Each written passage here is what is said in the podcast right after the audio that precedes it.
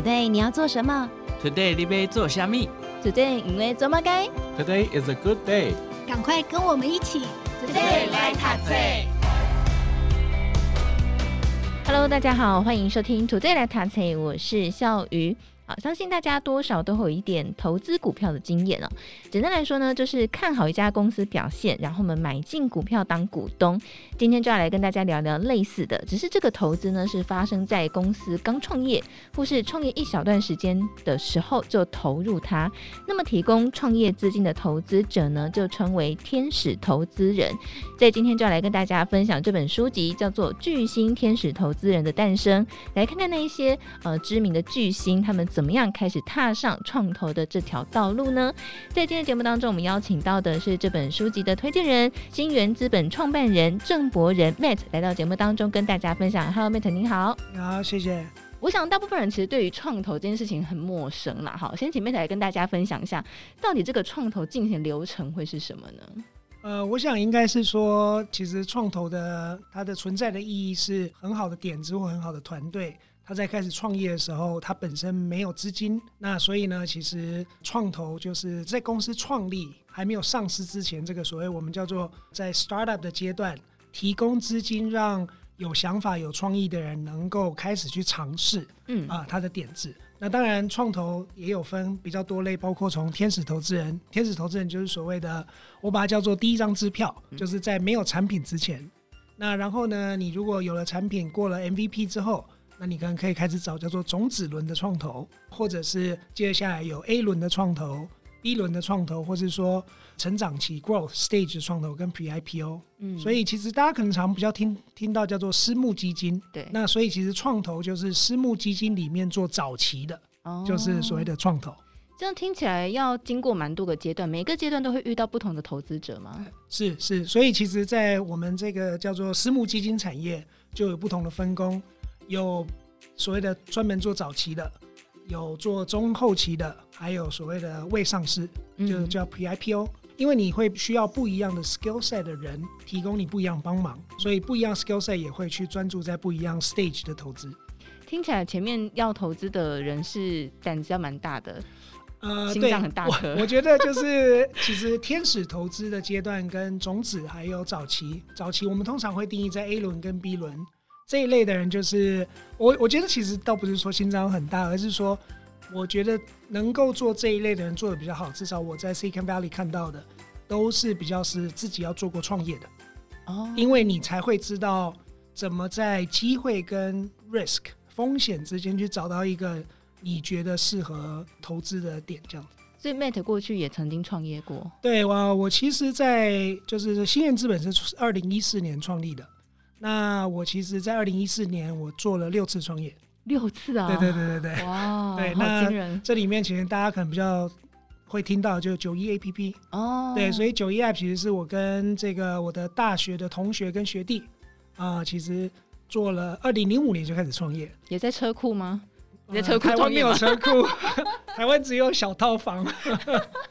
对，所以我们叫 condo 创业啊、呃。对，但是其实这中间经历了呃两次失败啊、呃，但是呢，我们没有放弃，继续就是尝试下去。那后来就很幸运的，就是能够把公司规模化，然后也在去年上市。哇，好厉害哦！中间那两次失败是什么样的失败呢？其实没有，我们一开始尝试 social media，比如说我们看到 Twitter，我们觉得哇，这个 Twitter 在零五年的时候，我们就觉得，其实如果大家记得的话，嗯，我特别记得我开始会去用 social media 很重要的原因是，那个时候每个人都有一个 blog，嗯，那 blog 其实很多人，当然你有所谓的 to B 的人在写专门这种所谓专业文章，也有很多是个人。那我当然我个人那时候最好奇的就是啊、呃，我朋友的。那那个时候呢，我们要做的做法是 bookmark 五十个人的 blog。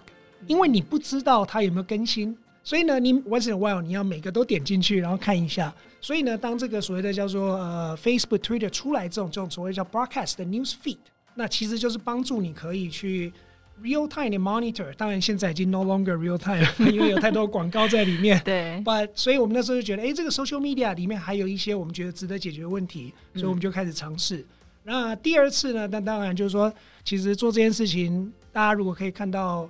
这个社交媒体 （social media） 其实你是需要靠很多资本来帮助你去经过零到一、一到五、一到十。那其实台湾在特别在零五年，我想台湾整个创新创业的产业的风气大概是二零一零年之后才开始，所以那个时候其实也很难找到资金，所以我们在找不到商业模式，也也在不够多用户成长的速度下面啊，其实我们就结束了第一次的 journey。嗯，但是呢，在那个时候呢，就又开始发现了，就是那时候是零八 iPhone 出来了，我就开始觉得说，哎。这个 smartphone 这个 experience，其实特别是这个 App Store 这 ecosystem，真的可以出现一些很有趣的事情。嗯，所以其实我们都是在一个大方向里面，然后呢想到某一件事情，然后就我们就觉得 Let's go。对，那其实说真的创业是讲，我可以跟你讲分享一个我很有趣的经验。那当然，其实很幸运，除了九一 APP 以外。啊、呃，我也是一起创立了这个 China 最大的呃直播平台，叫天歌互动。那也是在一四年在香港上市。我可以跟你讲，就是一个经验，就是这六个公司我都有类似的经验，就是我都挑对市场，但是 idea 其实都是错的。哦，可是最后其实还是很幸运出来了一些不错的结果。我想这就是我刚刚提到，就是说，当你在做早期的投资人。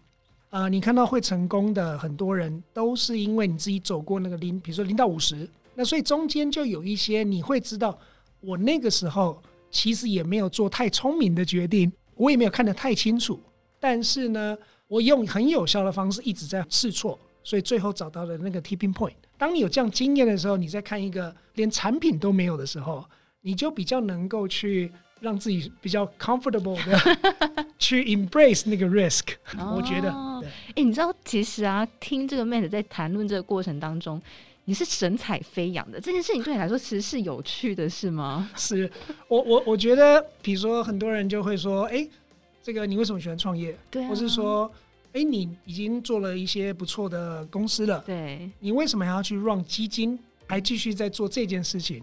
我觉得创业者都有一个很像我自己，为什么喜欢创业？是因为我真的很喜欢解决问题。对，然后呢，你会看到所有的东西，你都会想到，哎，为什么这个灯不能够更亮一点？哎，这个水壶这这不很不容易拿，我们为什么没有？所以就是你对于 很多很多的细节，你每天都有 idea 的。真的好有趣哦。对对对，所以呢，就是我觉得其实当你的 curiosity 很大的时候，那你就会在很多的地方看到一些机会。而且你很喜欢在这些机会里面去尝试看看，特别是当你有经验之后，你就知道 there's no right answer，什么事情都有办法立到某一个地方，但是什么方式是更有效的，可以去不用浪费那个时间。没有的话也没有关系，因为呢，有可能你在做的这件事情是下一个巨大事情的准备。哦。对我们的海洋很脏哎，对对对对，所以很多很多，所以就很已经蛮多事情啦。其实我虽然我是做 tech 的投资，对，但是其实其实，在很多其他方面啊、我也是找到比较厉害的人。因为 at the end of the day，所有的好重要的问题，还是要有最好的团队。所以呢，我觉得其实说真的，虽然我现在是在投资，但是如果从我个人的角度，我是很幸运有一个平台。让我能够找到最聪明、最厉害的人，解决我觉得最重要的问题。然后呢，我可以 be part of 他们的成功。觉得这整个就是背后的这个这个，我我现在为什么每天都不想睡觉的原因。哇，好不一样哦！不是，你想，你每天都有最聪明人来跟你讲他要怎么改变世界。哇！所以你每天都在学到新的、看到新的问题跟新的机会。那就算那个不 make sense，其实。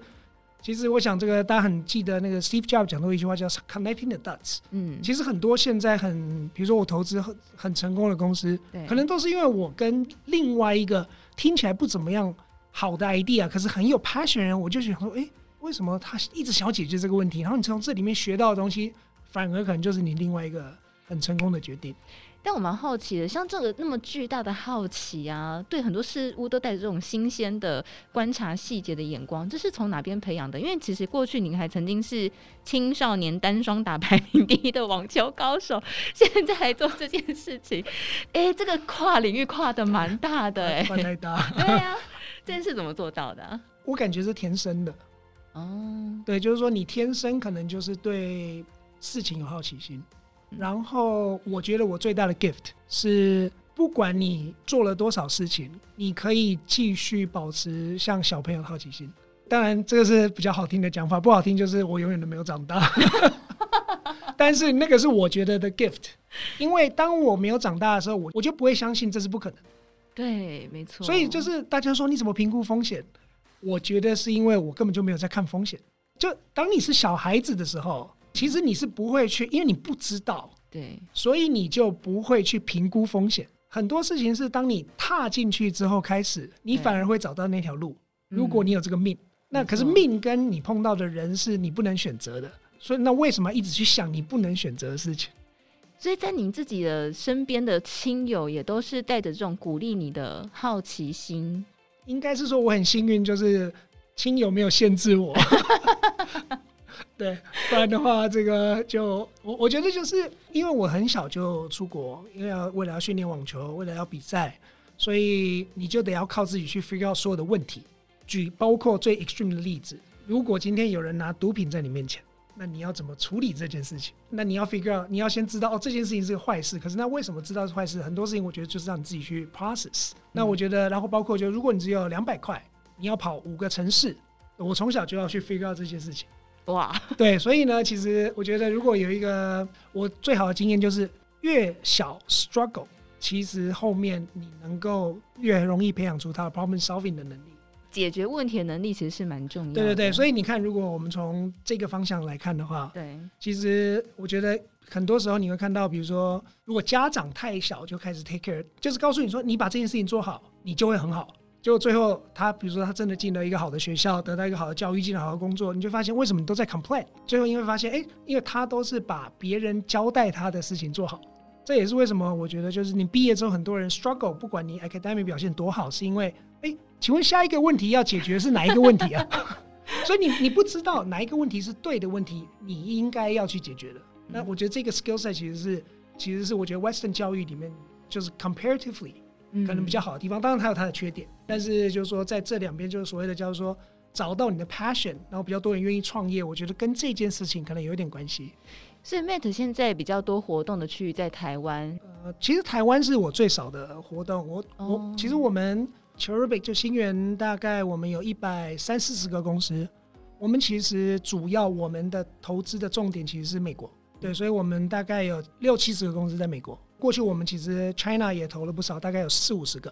台湾大概是占我们整个 portfolio 不到十个 percent。那原因是我的 family 在台湾，然后呢，我也觉得说我很幸运在创业跟投资上，我都看到很多这个经验。其实我想要分享一件事情，就是说。为什么我会去投资台湾这件事？因为其实台湾的创业者的能力其实跟美国跟 China 是一样的，但是因为他在这个市场，如果聪明的人在一个不能 take risk 的环境里面，你选择路就会跟可以 take risk 的人不一样。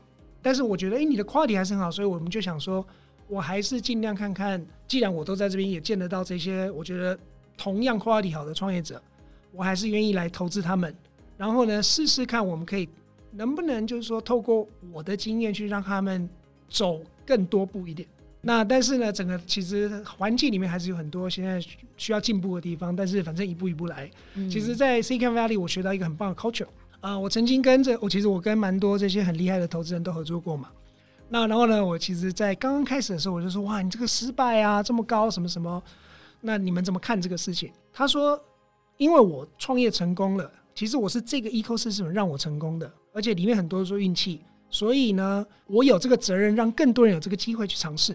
而且里面一个最棒、很棒的事情，他说，就算我这个失败了，但是这个失败就会帮下一个人。那这是 have to be me，哇！因为他们是做天使投资，都是成，这已经成功了嘛。你想，如果你已经 run 一个一个 billion 的公司了，其实说真的，这个是 part of the impact。所以呢，其实而且其实说真的，每一张支票五万、十万美金。对大部分，如果你做一个 billion dollar company，其实不会有差的。嗯，那所以呢，其实所以我就觉得那个 culture 就让更多人能够怎么样多想一步。如果今天我想要做一个这个技术，那因为呢，我知道可能很多人都会想想这样子，或者说，哎，如果今天有人愿意让我不用担心 cash flow，那我就敢多想一步的时候，其实我觉得那个创新是来自于这件事情。嗯，对，所以你知道那个呃，我我曾经可能你有看过我讲一句话，就是说。其实我听得懂的东西我就不投了，嗯，那就代表说，其实你把自己已经 limit 在一个地方了，你应该是会往前想到，我觉得哇，那你的逻辑是什么？其实只要逻辑对，就来试试看了，就不用有对的答案，但是你如果愿意想一步的时候，你就有可能变成 outlier。哎、欸，但我蛮好奇的，因为比方说做 app 这件事情好了，很多人会很害怕跟担心的一件事情是，大家都在做这件事情，很多人都比我更厉害，那我还要做吗？你会有这种？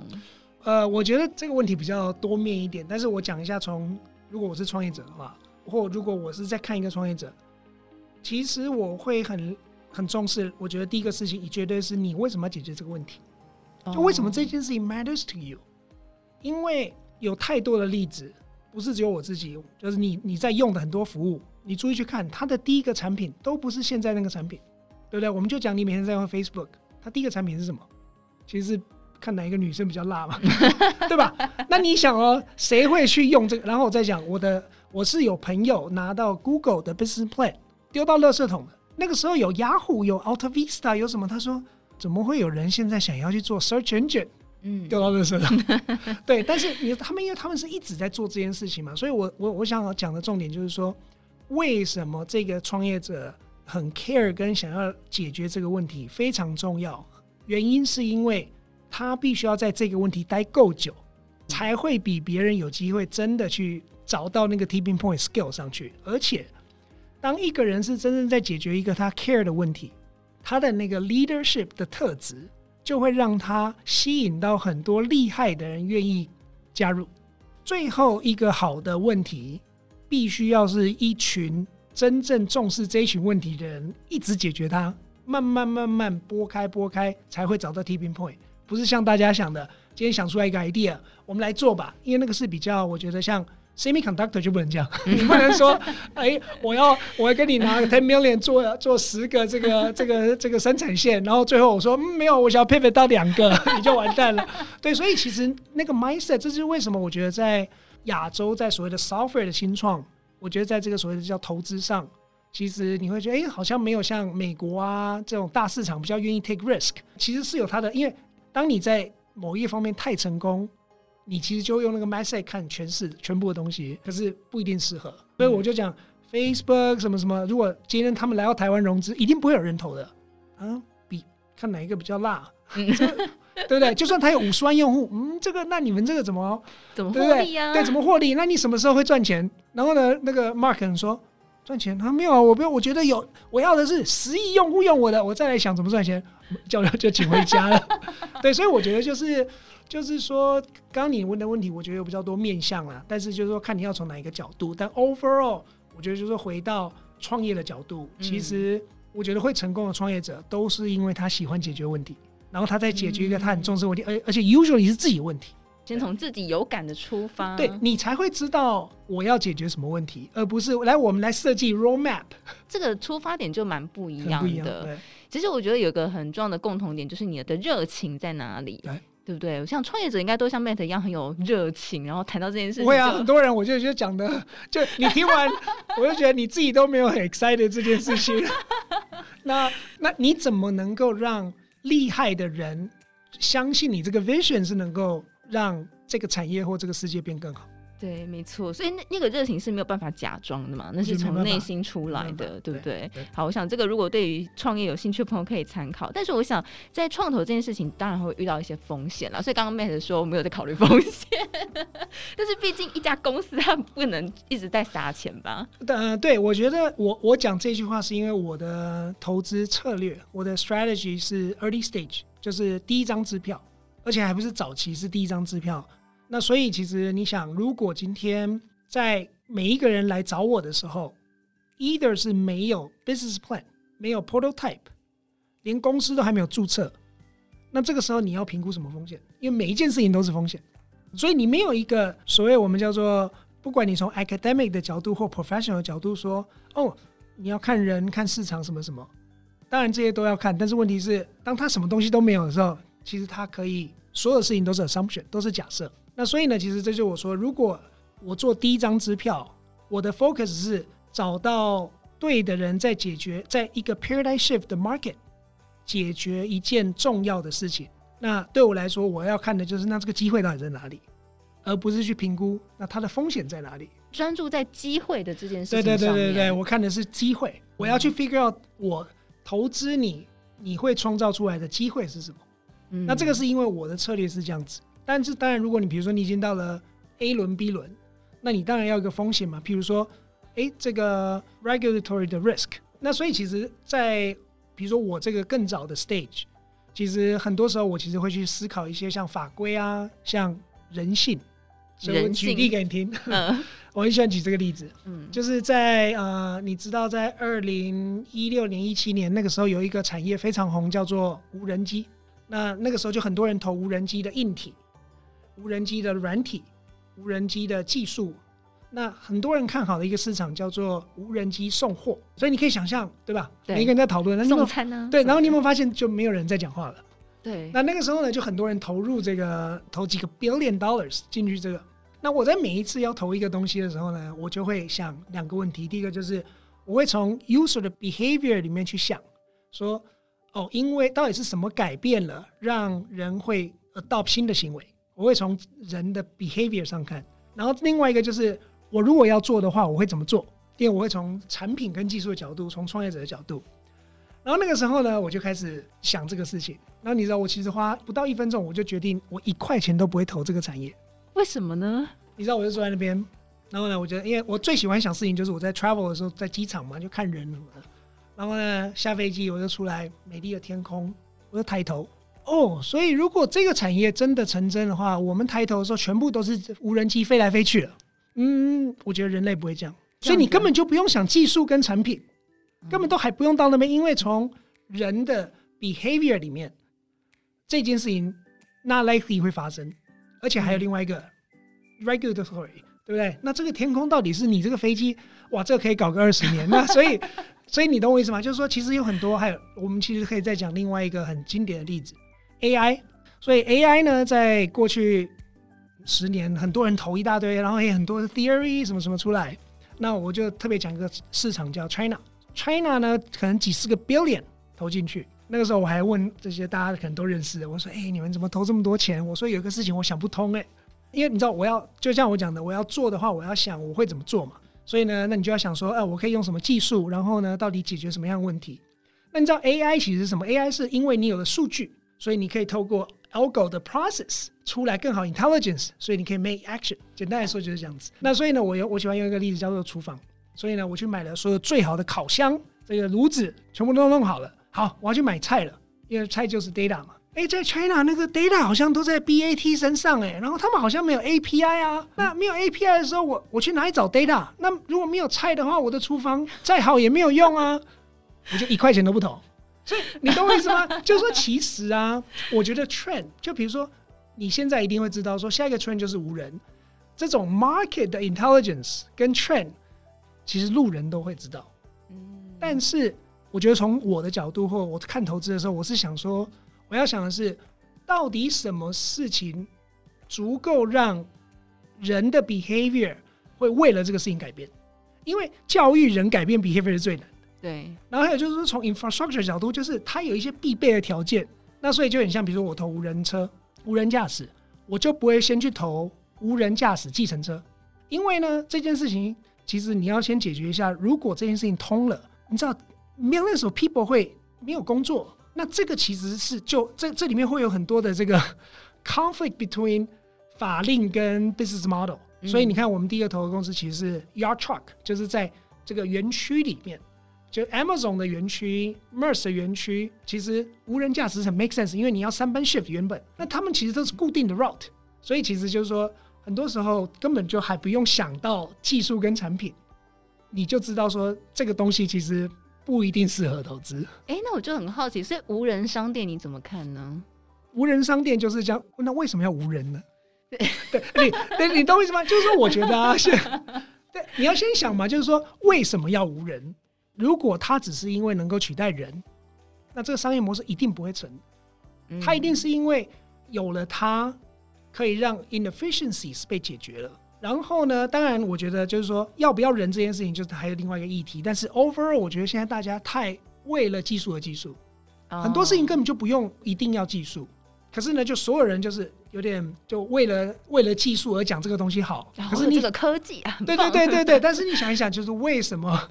我我我我觉得可以举没有什么例子啊。但是就像无人商店，为什么要无人？因为其实你省的只是那个人的薪水而已。但是其实你可能为了这个事情，你要装很多事情。然后呢，这个 behavior 中间的这个 gap 的 efficiency 跟价值，其实没有那么大的。其实想想也是啊，因为其实像现在有些便利商店，它是有那种无人咖啡机的，就是它有个机器，它会自动帮你。哦，这个又是另外一个议题，对不对？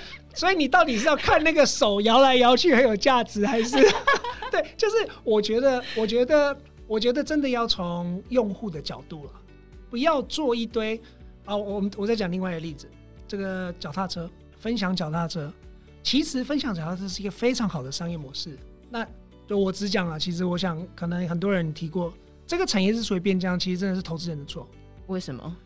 因为你为了要抢占市场，你让更多的竞争者进到这个市场来，把原本一个能够 scale 的商业模式变成没有商业模式，而且还替这个星球做了那么多 still junk。你想那些脚踏车真的，如果你去。China 看丢在那那个那个到底怎么处理呢？对啊，真的。但是这个都是为了从哎、欸，因为你看哦，从 A 公司出来的时候，哇，原来哎这个很会赚钱哦。在 B 出来的时候，B 出来要干嘛？一定是降价嘛。C 出来说我免费，然后呢，结果全部人进来的时候，最赚钱的是那个卖卖脚踏车的，没错，对吧？所以这个商业模式，但是现在你知道这个 bubble 破掉之后回来，对，其实你会看到又有一些东西，这个做 sharing bike。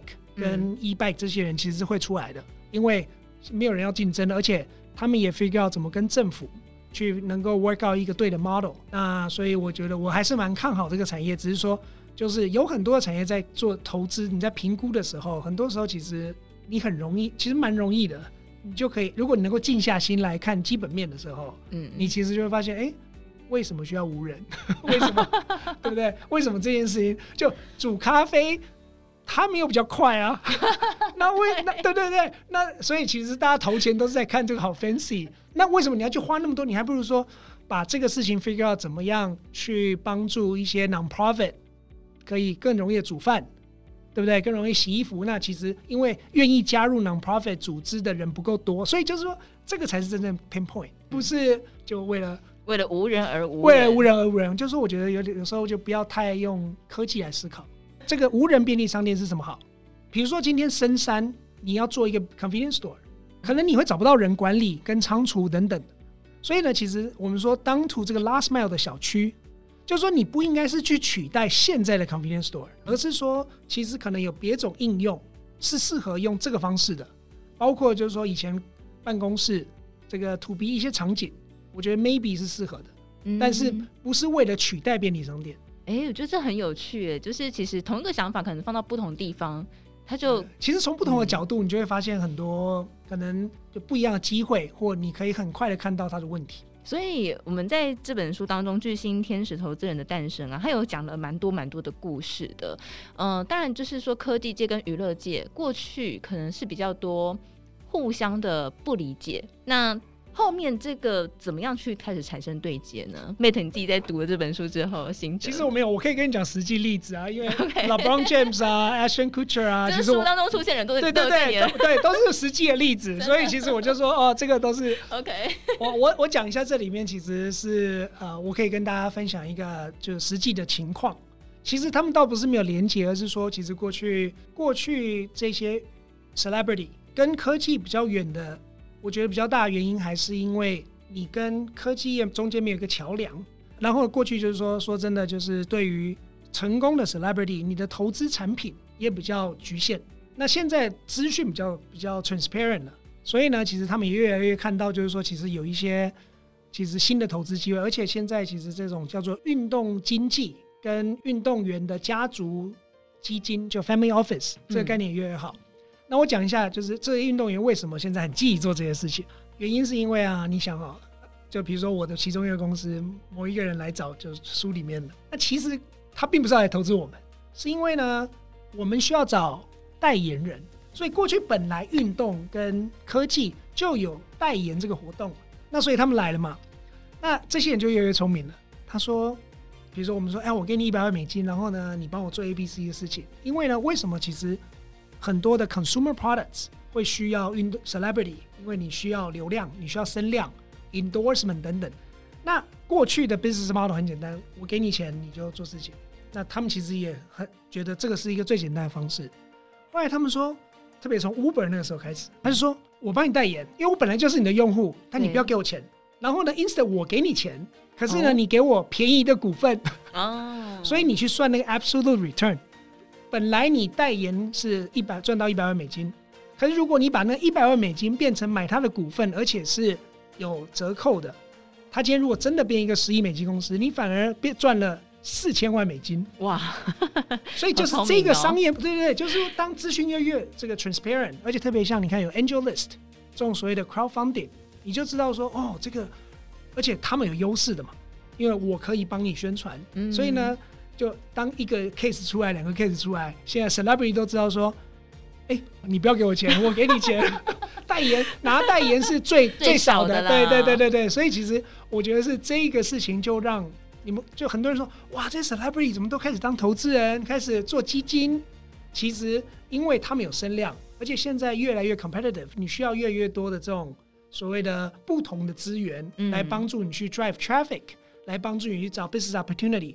那你就势必要跟这种所谓的 influencer 这个 celebrity 合作。那只是说，因为现在也越来越多这种，我觉得这个资本市场的产品越来越多元化，越来越 transparent。